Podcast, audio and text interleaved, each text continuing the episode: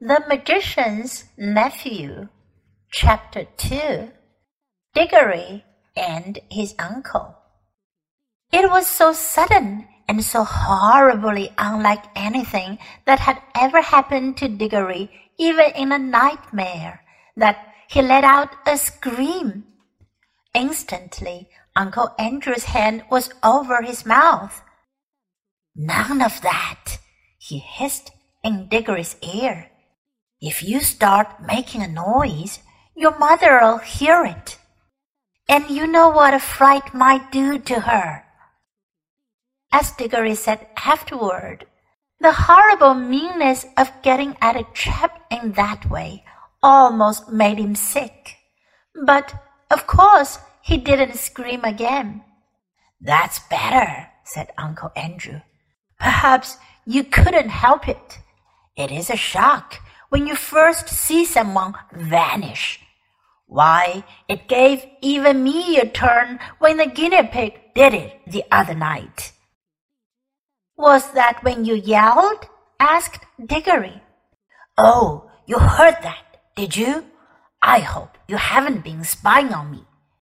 No, I haven't, said Digory indignantly. But what's happened to Polly? Congratulate me, my dear boy, said Uncle Andrew, rubbing his hands. My experiment has succeeded.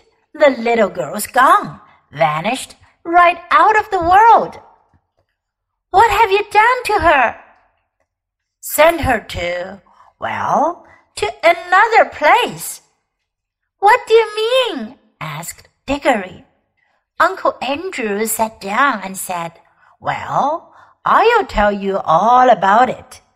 Have you ever heard of old Mrs. LeFay? Wasn't she a great aunt or something? said Digory. Not exactly, said Uncle Andrew. She was my godmother. That's her, there, on the wall. Digory looked and saw a faded photograph.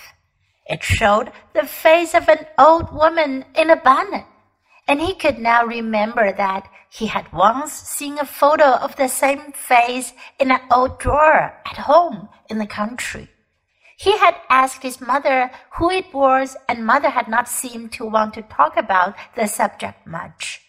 It was not at all a nice face, Digory thought, though, of course, with those early photographs, one could never really tell. Was there wasn't there something wrong about her, Uncle Andrew? he said. Well, said Uncle Andrew with a chuckle.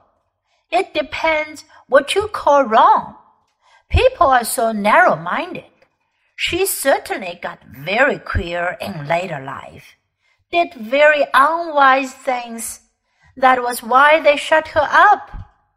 In an asylum, do you mean? Oh, no, no, no, said Uncle Andrew in a shocked voice. Nothing of that sort. Only in prison. I say, said Digory, what had she done? A poor woman, said Uncle Andrew. She had been very unwise. There were a good many different things. We needn't go into all that. She was always very kind to me. But Look here, what has all this got to do with Polly? I do wish you'd. Uh... All in good time, my boy, said Uncle Andrew. They let old Mrs. LeFay out before she died, and I was one of the very few people whom she would allow to see her in her last illness. She had got to dislike ordinary, ignorant people. You understand? I do myself. But she and I were interested in the same sort of things. It was only a few days before her death that she told me to go to an old bureau in her house and open a secret drawer and bring her a little box that I would find there. The moment I picked up that box, I could tell by the pricking in my fingers that I held some great secret in my hands. She gave it to me and made me promise that as soon as she was dead, I would burn it unopened with certain ceremonies. That promise I did not keep. Well, then, it was jolly rotten of you, said Digory. Rotten? said Uncle Andrew with a puzzled look. Oh, I see.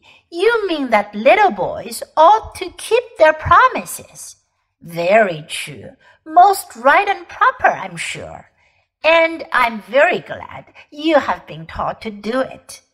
But of course you must understand that rules of that sort, however excellent they may be for little boys and servants and women and even people in general, can't possibly be expected to apply to profound students and great thinkers and sages. No, Digory. Men like me, who possess hidden wisdom, are freed from common rules just as we are cut off from common pleasures. Ours, my boy, is a high and lonely destiny. As he said this, he sighed and looked so grave and noble and mysterious that for a second Digory really thought he was saying something rather fine. But then he remembered the ugly look he had seen on his uncle's face the moment before Polly had vanished. And all at once he saw through Uncle Andrew's grand words. All it means, he said to himself, is that he thinks he can do anything he likes to get anything he wants. Of course, said Uncle Andrew, I didn't dare to open the box for a long time, for I knew it might contain something highly dangerous. For my godmother was a very remarkable woman. The truth is, she was one of the last models in this country who had fairy blood in her. She said there had been two others in her time. One was a duchess, and the other was a charwoman. In fact, Digory, you're now talking to the last man, possibly, who really had a fairy godmother. There, that'll be something for you to remember when you are an old man yourself. I bet she was a bad fairy, thought Digory, and added out loud. But what about Polly? How you do hop on that, said Uncle Andrew, as if that was what mattered. My first task was, of course, to study the box itself. It was very ancient, and I knew enough even then to know that it wasn't Greek or Old Egyptian or Babylonian or Hittite or Chinese. It was older than any of those nations. Ah, that was a great day when I at last found out the truth. The box was Atlantean. It came from the lost island of Atlantis. That meant it was centuries older than any of the Stone Age things they dig up in Europe. And it wasn't a rough, crude thing like them either.